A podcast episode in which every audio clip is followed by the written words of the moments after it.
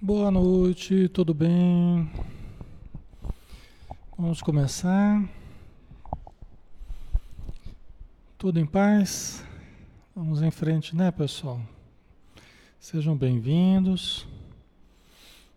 Boa noite, Terezinha. Boa noite, Vicky. Boa noite, Marlene, Fátima, Maria Pontes.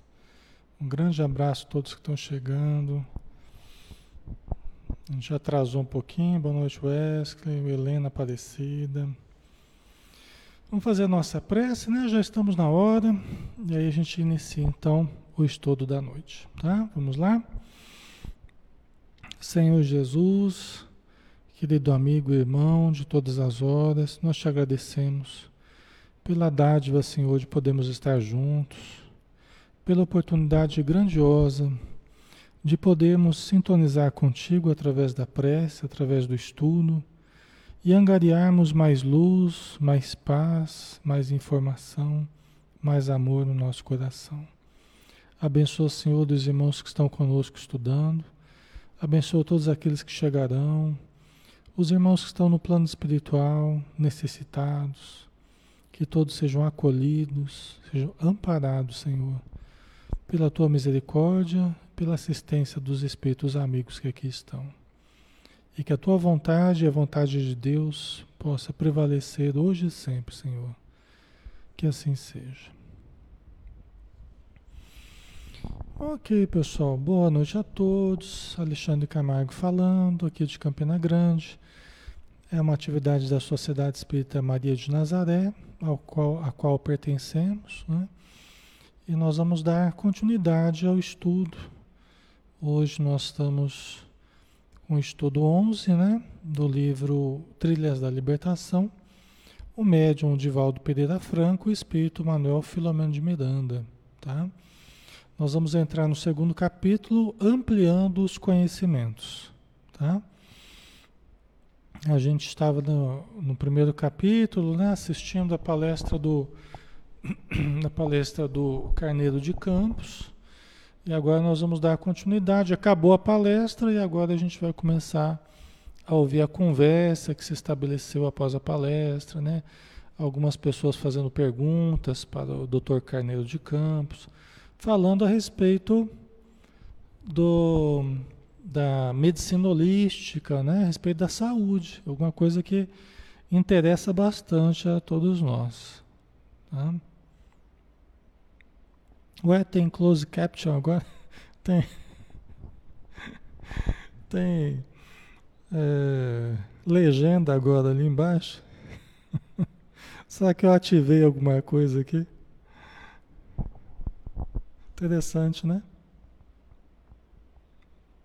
Vamos ver se vai funcionar. Ai, ai. Tecnologia. Tecnologia tá, tá funcionando aí, né? Ó, tá, tá traduzindo direitinho aí, né? Tá traduzindo direitinho aí. Tá aparecendo. Ai, ai. Vamos lá? Vamos estudar, né? Ok. Então, ampliando os conhecimentos, né? Se bem que essa legenda, acho que ela vai acabar atrapalhando é o é a, a, o texto que a gente vai colocar aqui. Vamos ver, né? Como é que vai ser. Vamos ver aqui. Parece que parou, né? Vamos lá. Ampliando os conhecimentos. Terminada a palestra, José Petitinga, que é um amigo, né? Espírita, é, do, do, do Manuel Fernando de Miranda, né? Era baiano também espírita atuante, né? A gente já falou um pouco sobre ele, né? Então, terminada a palestra, José Petitinga e Miranda se aproximaram para cumprimentar o orador, que logo foi rodeado de um grupo de estudiosos da medicina no plano espiritual, que o interrogavam educadamente, buscando ampliar as informações nas suas áreas específicas. Né? Então veja bem, pessoal. É, terminou a palestra e aí o, o, os dois, né, o Petitinga e o Miranda, junto com um grupo de médicos do plano espiritual, começaram a interrogar o Carneiro de Campos. Aquela conversa amistosa após a palestra, né? Tirar alguma dúvida, aumentar ainda mais os esclarecimentos, né? Então eles foram naquele círculo restrito, eles foram conversar com o Dr.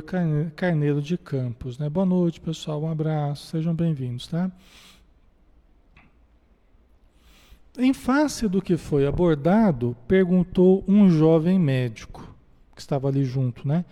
Compreendi que as doenças físicas, em geral, são resultado de um comportamento desequilibrado da mente.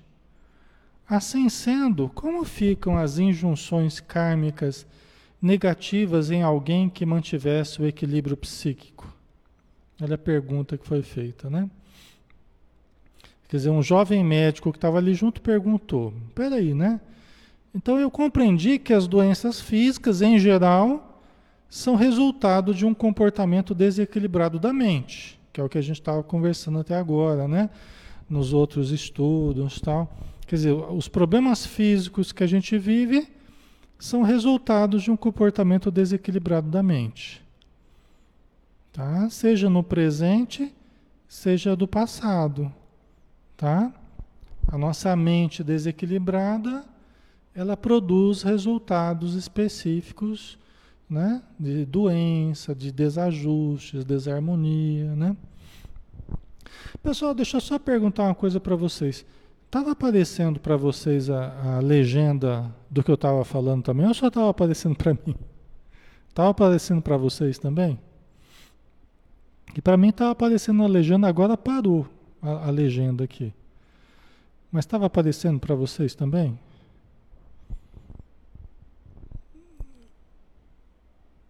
Tudo que eu estava falando aqui estava aparecendo na legenda aqui. Para vocês também estava aparecendo? Estava? Ah, tá. Pensei que era só para mim. Ainda bem que parou, né? É, eu acho que ia atrapalhar aí. Tá bom, ok então. Então já tirei minha dúvida aqui. Tá certo, né? Então, as doenças físicas, em geral, são resultado de um comportamento desequilibrado da mente, né? Aí o médico pergunta para o Dr. Carneiro de Campos: assim sendo, como ficam as injunções kármicas negativas em alguém que mantivesse o equilíbrio psíquico? Uma pergunta interessante. Vamos pensar que a pessoa tem um, uma questão kármica né? Ela traz uma, um problema kármico para vivenciar nessa existência. Como é que ela faz? Como é que fica essa situação com uma mente equilibrada? Né? Alguém que mantivesse o equilíbrio psíquico. Como é que ficam essas injunções kármicas? Interessante, né? O que, que acontece com a pessoa? Né? Ela vem com problemas kármicos para vivenciar, mas ela mantém o equilíbrio psíquico nessa vida. Tá? Vamos ver a resposta aqui do Dr. Carneiro de Campos, né? O orador esclareceu: uma mente estúrdia, desarmonizada, em desequilíbrio, é resultado do espírito doente, devedor. Né? Então, se a nossa mente está desequilibrada, desarmonizada, né, é resultado do, do, do, do espírito doente, devedor. Né?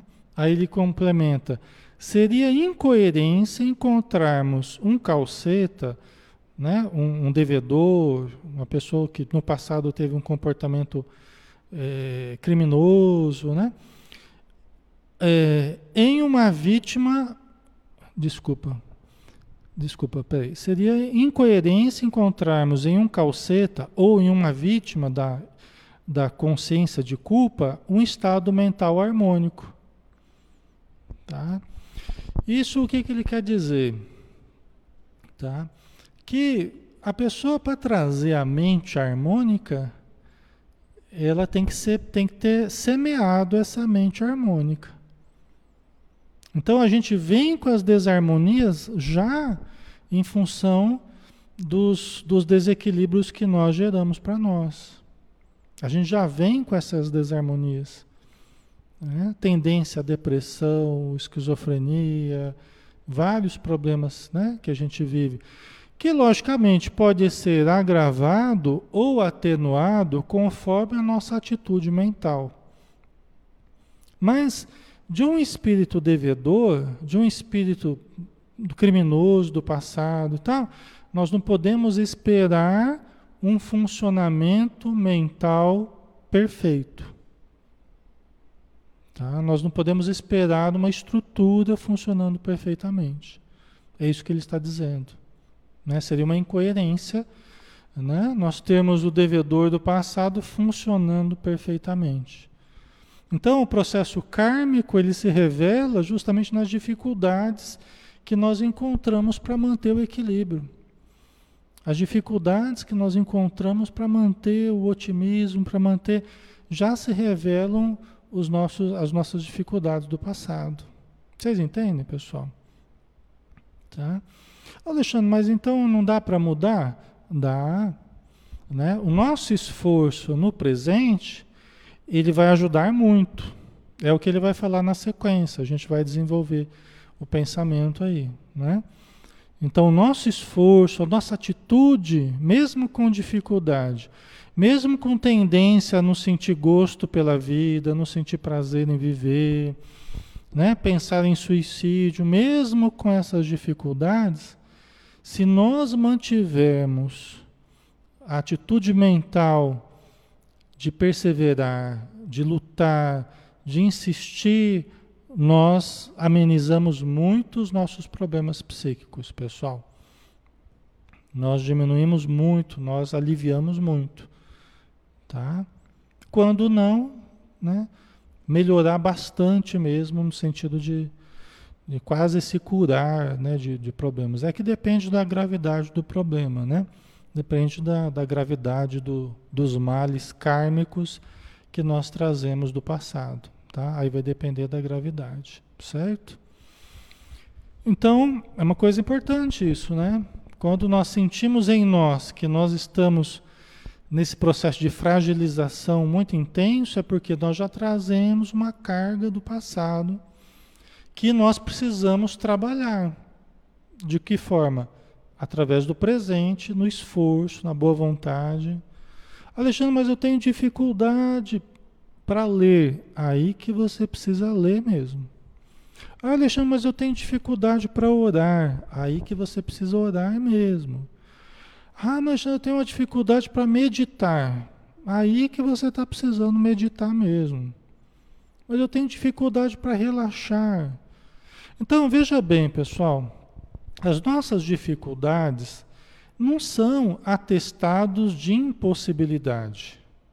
Tem gente que usa a dificuldade como atestado de impossibilidade. Fala, ah, eu tenho dificuldade. Como quem diz, ah, eu estou impossibilitado de, de usar esses recursos, porque eu tenho dificuldade, né? Então, a dificuldade existe justamente porque eu preciso desfazer essa dificuldade. Porque eu não desfiz no passado, então tem que desfazer no, presente. Vocês percebem? E a gente usa como impeditivo, né? um impedimento. Ah, não, porque eu não consigo ler. Não, não, não gosto de ler, não consigo ler. Como se fosse um impedimento. Não, o impedimento está só na minha cabeça, né? Ok? Não é algo real, né? O exercício, ele vai transformando em habilidade, né? A insistência vai transformando em facilidade. O que hoje é dificuldade, daqui a algum tempo vai ser facilidade, tá? Certo? Ok? Então vamos lá, né? Então seria incoerência encontrarmos um calceta ou é, uma vítima da consciência de culpa, né? um estado mental harmônico. Né? Então nós vamos ver justamente na, nas dívidas do passado, a pessoa que traz as dívidas do passado, um estado mental desarmônico. Isso é, é coerente. Né? Essa distonia reflete os efeitos da conduta deteriorada do passado, né? fazendo-a instrumento dos fatores degenerativos que se impõem no quadro da saúde pessoal, na condição de enfermidades reparadoras. Quer dizer que as enfermidades que eu vivo no presente já são resultado né, dos problemas que eu criei no passado e elas são reparadoras. É o espírito tentando se, tentando se libertar. É o espírito jogando para o corpo as enfermidades, criando problemas psíquicos, né? que é o espírito tentando lavar a roupa, a roupa suja, tentando se purificar, mandando as impurezas para o corpo, para o sistema nervoso, para os órgãos, ok? Tá? Mas aí nós temos que aproveitar, aprendermos né, com os sofrimentos, com as dores, com as dificuldades, com os constrangimentos que a gente pode viver, né? A pessoa que começa a ter crises convulsivas, né? Epiléticas, aí passa por aqueles constrangimentos, mas tudo isso é aprendizado que a gente precisa tratar, mas também entender como um, um, um aprendizado, uma reparação que está sendo feita, né? Então, todos os problemas que a gente vive assim, que a gente está lutando com eles, são processos reparadores, que exigem de nós muita paciência, muita compreensão com a gente mesmo, né? Mas muito esforço de renovação, tá? A Rose colocou, né? Eu sou muito ansiosa e impaciente, né? Já fui a psicoterapeuta e mesmo assim não consigo controlar, né, Rose? Então, Rose, tem problemas que a vida inteira a gente vai lutar com eles, tá, pessoal? Eu estou falando não é para desanimar, não, mas eu também sei que tem coisas em mim também que eu tenho que lutar a vida inteira. Cada um tem o seu calo aí, cada um sabe onde o seu calo aperta, cada um tem as suas dificuldades, mas a gente vai se conscientizando, vai puxar a vida, né? Eu devo ter errado nessa área aqui, ó. Essa área eu vou lutar a vida inteira. Que é uma área problemática minha. Todo mundo fala, é uma área que dá problema de vez em quando, eu me sinto mal e tal, né? Cada um tem as suas, suas dificuldades. E tem problemas que vão exigir a vida inteira, tá? Que a gente lute, a pessoa desanimada, a pessoa pessimista, a pessoa que não sente gosto por viver, né? Às vezes ela luta a vida inteira com isso. Ah, mas eu vou lutar a vida inteira com isso. E o que que tem? Muitas vezes a gente, a gente criou desajustes por várias encarnações, né? A gente precisa às vezes lutar nessa vida inteira contra coisas que a gente criou no passado, entendeu? Então, se precisar, nós vamos lutar a vida inteira, tá? E vamos melhorar e vamos superar. O que não é legal é a gente abrir mão de lutar, né? A gente se entregar, aí não é legal. Porque aí um problema que a gente estava trazendo, a gente mantém e não se esforça por melhorar. Né? Aí não é bom, tá? Então, vamos em frente, Rose. Vamos em frente que vai melhorar. A Cecília com a dificuldade também ensina. E como ensina, né, é, Cecília? A Rose colocou: minha impaciência, minha ansiedade desequilibram minha mediunidade. Aí você falou muito bem, Rose. Você falou muito bem. Minha impaciência e minha ansiedade desequilibram minha mediunidade. Você foi perfeita na sua colocação. Porque normalmente as pessoas colocam a culpa na mediunidade, né? A pessoa fala assim, ah, minha mediunidade me desequilibra. Como se mediunidade fosse doença, né? E mediunidade não é doença. Você colocou muito bem. A minha impaciência e a minha ansiedade estão desequilibrando a mediunidade. Né? A mediunidade é neutra e conforme os conteúdos que a gente traz, as dificuldades, como a gente está vendo, aí a gente conduz ela ou de uma forma produtiva, positiva, ou né, acaba criando mais dificuldades para nós. Né? Então é bem certinho que você colocou aí. A pessoa muito ansiosa, ela tem uma certa dificuldade com a mediunidade. Né? principalmente se numa uma mediunidade muito ostensiva, assim, é, que vai precisar trabalhar observação, trabalhar as percepções, né? Muitas vezes a pessoa muito ansiosa, ela tem uma certa dificuldade. Porque ela fica impaciente, ela já quer logo da comunicação, mas ela não consegue, não está sentindo direito. Então ela fica meio atrapalhada, né? Então precisa muito assim vida interior, vida interior, bastante leitura, bastante oração, bastante silêncio mental, meditação, se acostumar a parar mais consigo mesmo, consigo mesma, né? Isso é importante. No caso, para o exercício da mediunidade, é muito importante isso. Né? Nós aprendemos a parar mais em nós, ao invés da gente ficar sempre correndo atrás de coisas, de pessoas, situações, né? A pessoa ansiosa ela fica muito atrás né, de, do corre-corre, precisa ter mais vida interior, né? Ok, a Jane também, né, Jane? Então é muito ansiosa.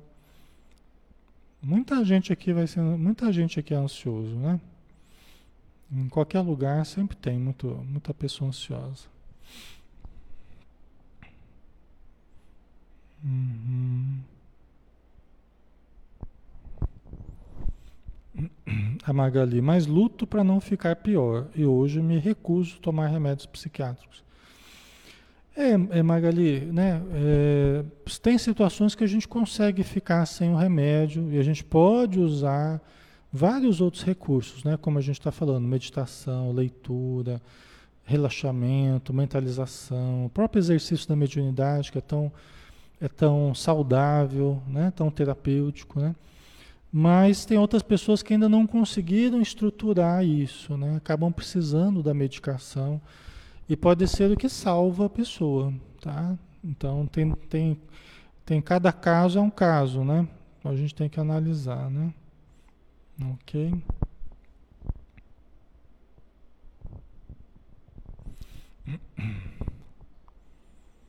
Deixa eu ver. Ok, pessoal, vamos mandar mais um pouquinho aqui, né? Vamos lá? Aí depois eu leio mais um pouco as colocações de vocês, né? Uhum, certo, vamos lá então. O consulente né, indagou então qual seria aquele, aquele jovem que estava perguntando, aquele médico que estava perguntando para o doutor Carneiro de Campos, né? Qual seria, em tais casos, o papel da medicina holística, ao que o Dr. Carneiro de Campos informou? Trabalhar o paciente globalmente, holisticamente, né? De início, demonstrar-lhe que a doença é efeito, e somente atendendo-lhe as causas, torna-se possível saná-la. Então, primeira coisa, primeira coisa, lógico que não vai ficar só nisso, né? Mas primeira coisa, conscientização. Conscientização do quê? De que a doença é efeito e não causa. Né? A doença é efeito. É lógico que pode ter outras coisas derivadas da doença, né? Mas a doença já é efeito, efeito de causas profundas. Né? Somente atendendo-lhe as causas torna-se possível saná-la. Né? Torna-se possível saná-la. Tem problemas, tem doenças, logicamente, que será possível sanar durante a vida. Tem outros problemas, obviamente, que não será possível sanar nessa vida, né, pessoal? Tem casos aí de doenças já mais avançadas, processos já de deterioração já graves, né, que não será possível alterar nessa vida. Tá? Agora, tem muitas doenças que é possível alterar. E tem estágios de doenças em que ainda é possível fazer muita coisa. Né? Mas a primeira coisa, alterar o campo mental, a gente precisa entender que as causas profundas é que estão gerando a doença. Tá? Quais seriam essas causas profundas, né, pessoal? os nossos pensamentos, nossos sentimentos, as nossas condutas. Isso é sempre a origem das doenças. Né? Ah, mas eu peguei um vírus, peguei uma bactéria tal. É, então é de origem material. Mas a desarmonia energética que criou o campo para o desenvolvimento da doença, né? aí não é de origem externa, é de origem interna. Entendeu? Aí varia de pessoa para pessoa. Por isso que uns pegam facilmente certas doenças, outros já não pegam. Por quê? Porque o ambiente em que aquela doença iria, aquela bactéria, aquele vírus iria iria se multiplicar, ele pode estar mais fortalecido ou menos fortalecido. Aí que entra a subjetividade de cada um, aí que entra o passado de cada um, aí que entra a atitude mental de cada um nessa existência, aí varia, né, de pessoa para pessoa, tá? OK?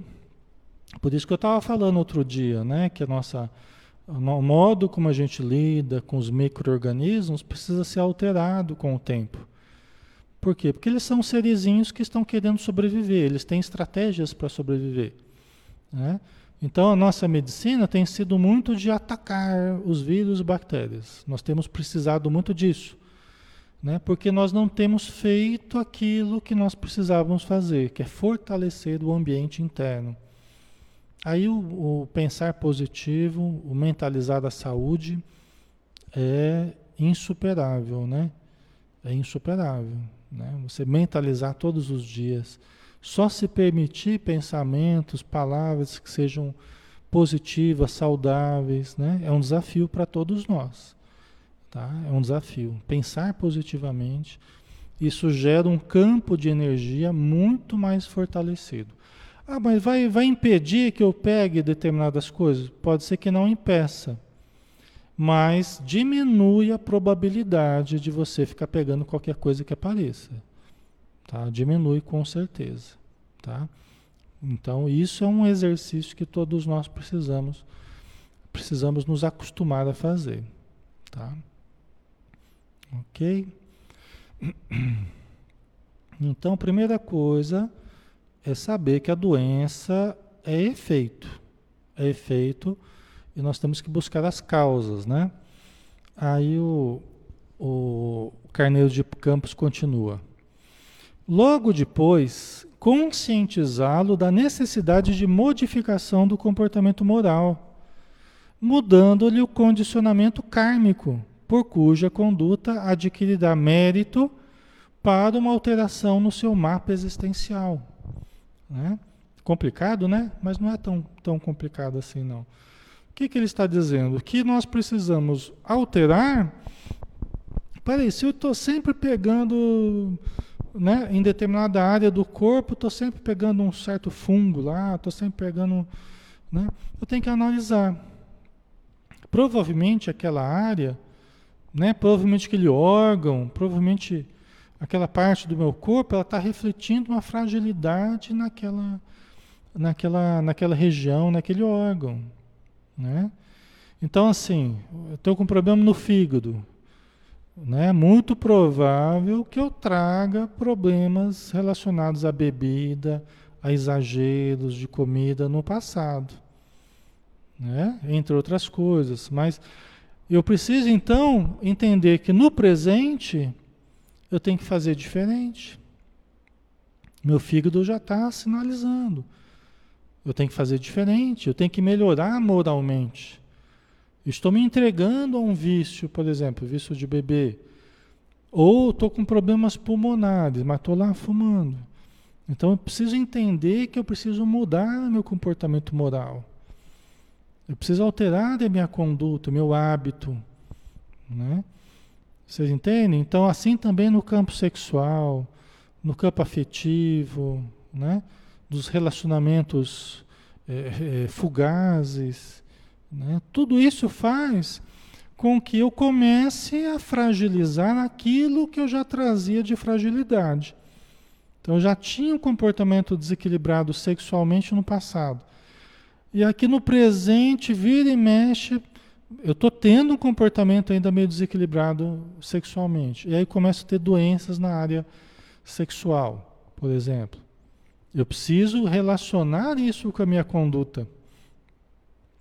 Ah, peraí, por que, que toda hora eu estou pegando alguma doença, eu estou pegando. Né? Então eu preciso relacionar isso à minha conduta sexual. Como é que está sendo a minha conduta? E aí eu vou para o problema moral. Entendeu? Então, eu preciso relacionar com certas condutas morais que eu estou mantendo. E aí eu vou mudando, né? o que facilita para que eu, eu busque a saúde, né? para que eu melhore efetivamente daqueles efeitos que eu estou vivendo no meu corpo, das doenças, das desarmonias que estou vivendo. Tá? Assim também no campo do sistema nervoso, né? Então, estou sentindo né, tô, a tendência ali ao, ao transtorno bipolar, né? E não de ficar oscilando entre a mania, a depressão, né? A exaltação, a depressão. Né? Então eu preciso ir equilibrando o meu comportamento. Né? Eu preciso, é lógico que eu posso precisar de remédio também, tá? No caso do transtorno bipolar, geralmente se faz necessária a medicação, tá? Mas eu preciso ir me vigiando, porque eu estou me entregando muito né, a certos impulsos, né? É, é, de exaltação, então eu preciso me vigiar. Tá? Tudo isso né, a gente precisa ir alterando o comportamento nosso, moral. Né? Tá? Senão a gente se entrega totalmente e vai ficando cada vez mais doente.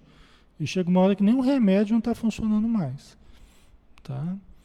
Por isso que as disciplinas espirituais na casa espírita, as palestras, os estudos, eles vão colaborando decisivamente para a nossa melhora e até para a gente precisar menos do remédio. Até para a gente precisar menos do remédio.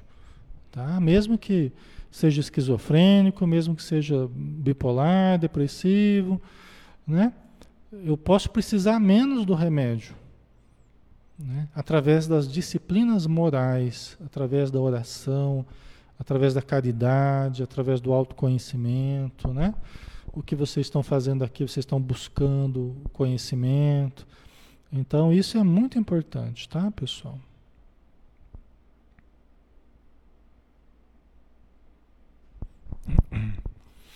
A Sandra, né? Tenho dermatite atópica. Não sei mais o que fazer. Tenho fissuras nas mãos, né? A princípio, né, a gente é remetido assim, o que talvez foi feito no passado com as mãos, né? É o raciocínio natural. E o que eu posso fazer no presente com as mãos? Entendeu? Então, é lógico, a gente não vai lembrar do passado, via de regra a gente não lembra, e é bom que a gente não lembre mesmo, né? Mas o raciocínio é o que, que eu devo ter feito com as mãos. Então, eu vou procurar fazer o bem com as mãos. Eu vou fazer costura para os necessitados, eu vou fazer trabalhos manuais para quem precisa, para vender, para ajudar, né? Eu vou ajudar no passe, ok? Para que a energia flua, a energia de amor flua através das minhas mãos. E essa energia de amor direcionada ao próximo através das minhas mãos vai devagarzinho vai curando as minhas mãos. Esse é o caminho da cura. Né? Assim para as pernas também. Ah, mas as minhas pernas, estou lá com reumatismo, artrite, não sei o que lá, o que, que eu faço? Né? O que a gente puder, isso é instrução dos espíritos, instrução do André Luiz, de Emmanuel, né? Quer dizer, trate aquele órgão, trate aquele membro com a medicina, mas não esqueça de tratá-lo com a caridade. Não esqueça de caminhar na busca da, de ajudar, né? Use as suas pernas para o bem, use as suas mãos para o bem, use a sua visão para o bem, use a sua audição para o bem. Né? Então aqui não serão fórmulas, né? mas você vai tendo insights, né? O teu espírito protetor, por que você não tenta fazer tal coisa? Para ajudar alguém, para socorrer, para amar, né? Daí vão surgindo ideias e você começa a colocar em prática. Cada caso é um caso, tá? A Rosana colocou: controlei minha ansiedade frequentando palestras espíritas, o passe me ajuda muito. Então, que legal, né, Rosana? Parabéns. Tá? A Gilda, depois que comecei a ler, eu mudei muito. A leitura é prodigiosa. A leitura é uma, uma terapia das mais importantes que melhora a insônia, pode até fazer desaparecer a insônia, tá? A leitura antes de dormir, né? melhora o pensamento, melhora a vibração, acalma, facilita a ligação com o espírito protetor, entendeu? Tem um monte de coisa aqui. Melhora o nosso sentimento, a gente aprende muita coisa. A leitura é fantástica, né? A Laudelina também sente a ansiedade atrapalhando a mediunidade, né? Então é isso aí, né?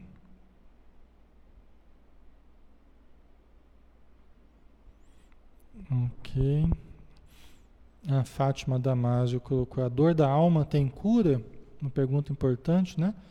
As dores da alma, né? Porque não é só, não é uma dor, né, Fátima? São várias dores, né? Para cada pessoa uma dor mais ou menos diferente, né? Mas as dores da alma têm cura, sim. Precisam da cura profunda. Qual que é a cura profunda? É aquela baseada no amor. É a cura que Jesus nos indicou. Né?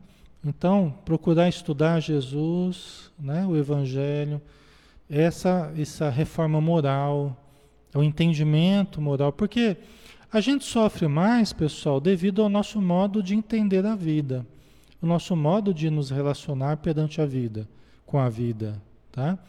Então, geralmente, a gente sente mais dores morais, dores da alma, quando a gente está vendo as coisas de uma forma apenas negativa. Quando a gente começa a mudar o modo de enxergar, aí a gente começa a se curar né, desses sofrimentos da alma, dessas dores da alma. Tá? Não é que nós vamos ficar sem dores ou sem sofrimentos, mas a nossa vida melhora bastante se nossa visão muda, se o nosso modo de enxergar muda. Até mesmo nos sofrimentos nós acabamos enxergando oportunidades. Oportunidades de exercitar paciência, resignação, tolerância, compreensão, tal, tal, tal, humildade, né? Então isso ajuda muito a gente, né? Certo? Ok. Vamos mais um pouquinho, pessoal? Temos mais uns uns 15 minutos aí, né? Então, depois, logo depois, né? Conscientizar da necessidade de modificação no comportamento moral, mudando-lhe o condicionamento kármico. Quer dizer, só de você mudar sua atitude moral, você começa a ter méritos né, que vão alterando o seu mapa existencial. Então, até alguns problemas kármicos começam a mudar. Porque a tua, a tua atitude está sendo tão positiva que você está reconfigurando a sua vida. Coisas até que você sofreria, que você passaria, já não estão sendo necessárias. Por quê? Porque o objetivo de certos sofrimentos é nos fazer mudar. Agora, se a gente começa a mudar, né, tem certos sofrimentos que vão perdendo a utilidade. Então, eles vêm, era para vir uma tempestade, vem uma simples brisa. Né? Então, Depende da situação. Né? Nós não vamos nos libertar de tudo que a gente programou, até porque a gente programou porque a gente precisava passar. Né? Agora, tem algumas coisas que, dependendo da nossa atitude, podemos melhorar muito. Né? E se a lei divina nos pega trabalhando no bem, hora, a hora da cobrança, a lei divina nos pega trabalhando no bem, tem certas dívidas que ficam suspensas por prazo indeterminado. Dizer, é uma boa. É uma boa fazer caridade. É uma boa fazer o bem ao próximo, tentar ser bom, tentar ajudar. É uma boa para nós. Né? Faz com que a lei também seja misericordiosa para conosco. Né? Isso que Jesus ensinou. Né? Nós vamos obter misericórdia à medida que a gente for misericordioso com o outro. Agora, se eu falar assim, ah, eu não vou ajudar, não. Eu não vou ajudar, cansei de ser bonzinho. Negócio comigo agora vai ser bateu, levou, né? Quer dizer, aí se eu fico cultivando a dureza de sentimento, de comportamento, aí a lei vem com toda a sua força. Né? Porque aí a gente mesmo está demonstrando dureza de comportamento, inflexibilidade, né? aí a lei ela age com rigor. Né? Então é um convite para a gente ser né, mais compreensivo, né, mais flexível tal. Desse modo, as imposições reencarnacionistas, que dependem das novas ações do ser, alteram-se para melhor. Olha que notícia boa, né?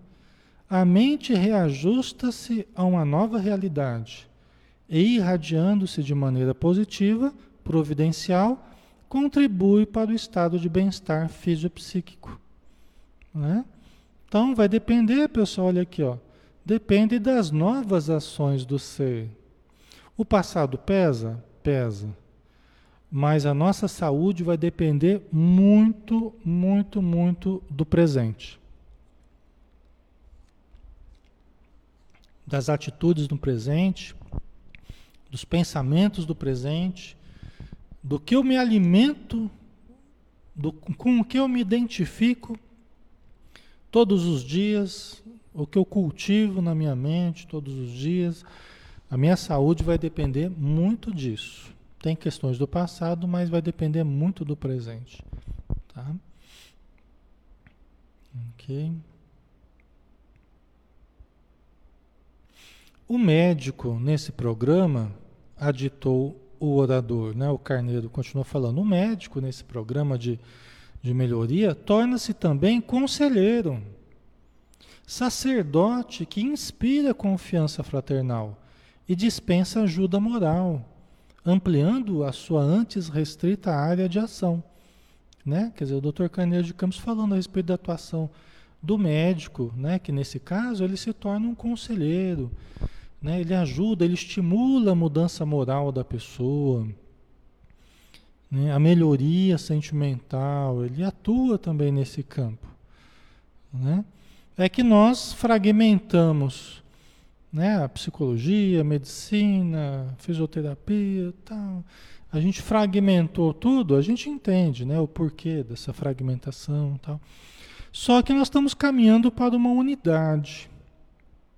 Nós estamos caminhando para a integração de todas as áreas filosóficas, científicas, religiosas, né? Nós estamos caminhando para a integração da saúde, da união da ciência e do espírito, da religião e da ciência, que é tudo isso para o bem-estar do ser humano. Então, o médico que orienta a oração, a meditação, está prestando um grande benefício ao paciente. Assim, os hospitais que, que estimulam a presença de grupos de oração tem tido resultados muito interessantes no combate à infecção hospitalar. Tem dados que comprovam isso, né? Tem pesquisas sendo feitas nesse campo. Né? Por quê? Porque a oração, o auxílio espiritual ajuda muito no, no, no controle da, da, das condições ambientais do hospital, diminuindo aí os, as infecções. Porque ó, o pessoal luta com as infecções, né? Contrata empresa especializada e procedimentos e tal, tal. Mas o problema de, muitos, de muitas infecções é até transcendente. Porque às vezes está limpinho, está tudo limpinho do ponto de vista material. Mas o ambiente espiritual do hospital, do, né, está difícil, o ambiente está pesado, o ambiente está favorece infecções. Entendeu? Então, grupos de oração, grupos de pessoas que aplicam passe nos doentes, tudo isso é a medicina do futuro, tudo isso é, é conhecimento que é conhecimento que vai ajudar muito na saúde no futuro, né? Na saúde coletiva, nos problemas da, da humanidade, né, pessoal? Então, vai mudando né, a atitude dos médicos, né, que vão deixando de ser apenas cuidadores de corpos, né? Mas, é, que nem foi falado, corpo são e mente, mente sã e corpo são, né? Quer dizer, vão trabalhar também para o equilíbrio da mente, né? Isso é bem importante. Miranda, o Manuel Filomeno de Miranda, concorda plenamente com as colocações apresentadas pelo médico baiano, pelo Carneiro de Campos. É que a oficialização da medicina tornou os seus profissionais instrumentos quase automáticos de determinados comportamentos aceitos, que veem no paciente apenas um caso a mais, no variado número daqueles aos quais conferem assistência. Né? Então, aqui, pessoal, sem nenhuma é, crítica aos profissionais que estão aí, principalmente nesses dias atuais, estão sendo tão importantes, né? Como sempre são, sempre foram e, e serão, né?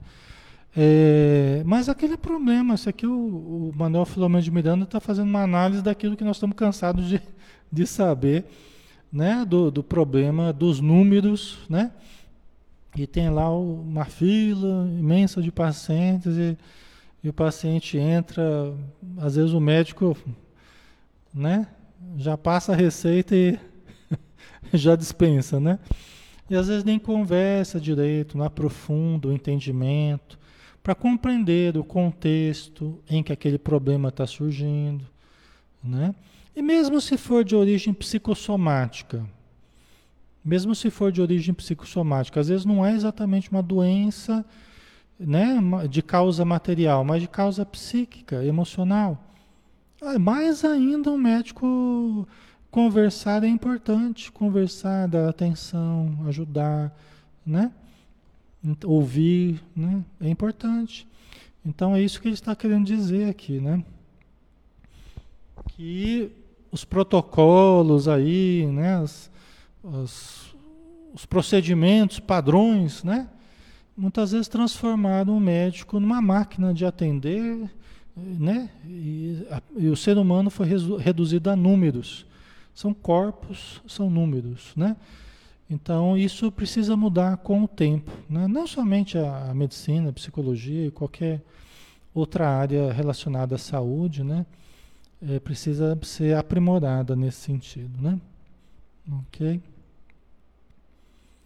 Para ser enxergado o ser humano, né? Por detrás daquele corpo preocupando-se só razoavelmente em propiciar-lhe suspensão dos efeitos, dos sintomas, as dores, a ansiedade, o medo, a insegurança, ao invés de penetrar-lhe mais profundamente a gênesis, trabalhando-as com maior soma de atenção. Vocês entendem? Então, né? Quer dizer, o médico os profissionais de saúde muitas vezes estão mais estão se preocupando mais com sintomas. Tá, nós também nos preocupamos com sintomas, é importante. Só que às vezes fica-se só no sintoma. Né? E aquilo que gerou, que está gerando os problemas não é cuidado. Né? E às vezes certos médicos falam para a gente, ó, oh, Alexandre, aquele paciente ali toda semana está aqui com uma queixa diferente. E traz um monte de queixas e sai com remédio, posto de saúde, né? Pois é, e por que que toda semana está ali? Né? Quer dizer, então aí nós temos que adentrar na causa, a causa profunda, a carência, a família está desestruturada, a pessoa está desestruturada, o que está acontecendo com essa pessoa? Né? Então ela ir todo dia, toda semana no, no hospital, toda semana no posto de saúde, o que, que está dizendo isso? Né? E as poliqueixas que ela traz, as muitas queixas que ela traz, o que, que elas estão querendo dizer? Né? O que está que, que tá ocorrendo na alma daquela pessoa, no seu mundo interior? Né? Então, você poderia dizer, ah, mas aí é caso já para o psicólogo, é caso para o psiquiatra. Pode ser, pode ser. Mas o médico também pode começar a ter essa visão, né? De entender, além dos sintomas, as causas, né?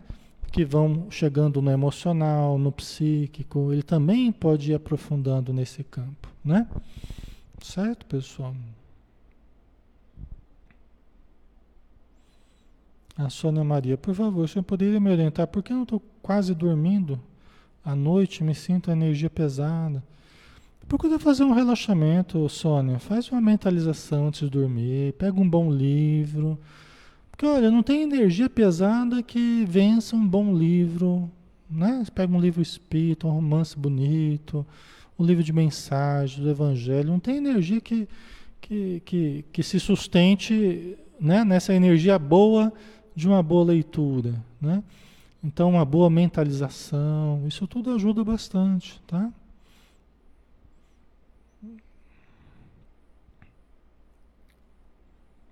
Ok.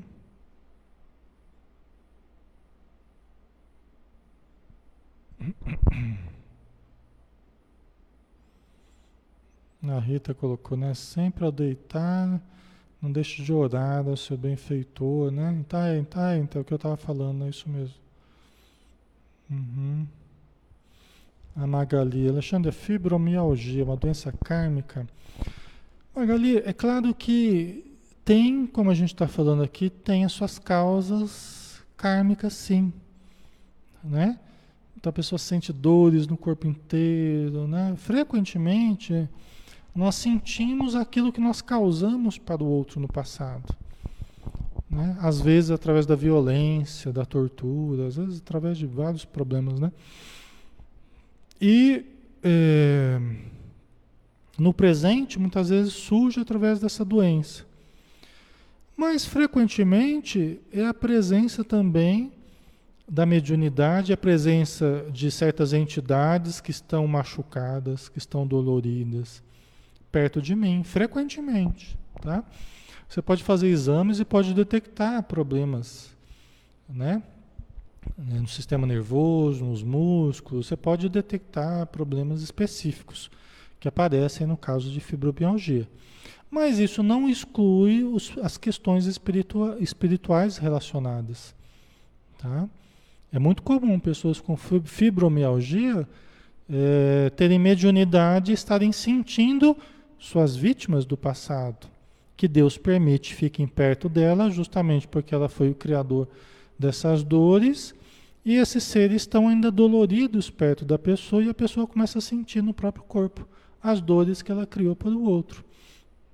Então aí a casa espírita, os passes, toda a disciplina espiritual, lidar com a mediunidade, isso tudo pode ser decisivo.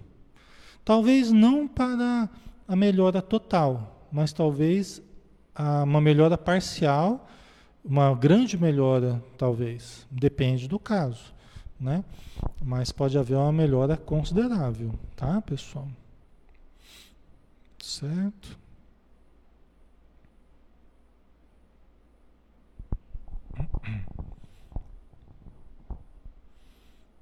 A Maria de Deus também tomou clonazepam, né? Faz parte do, dos diazepínicos, né?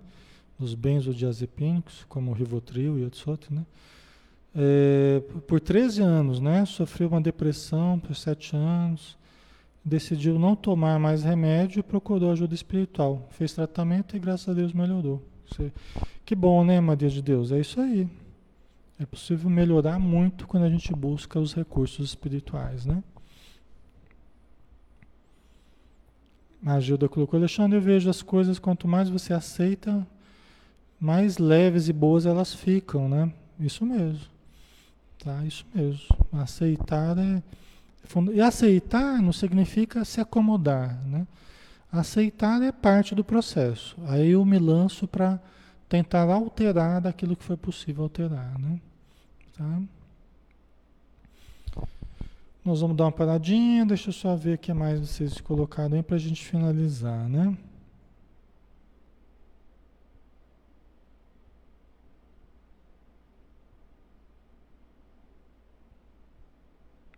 Ok.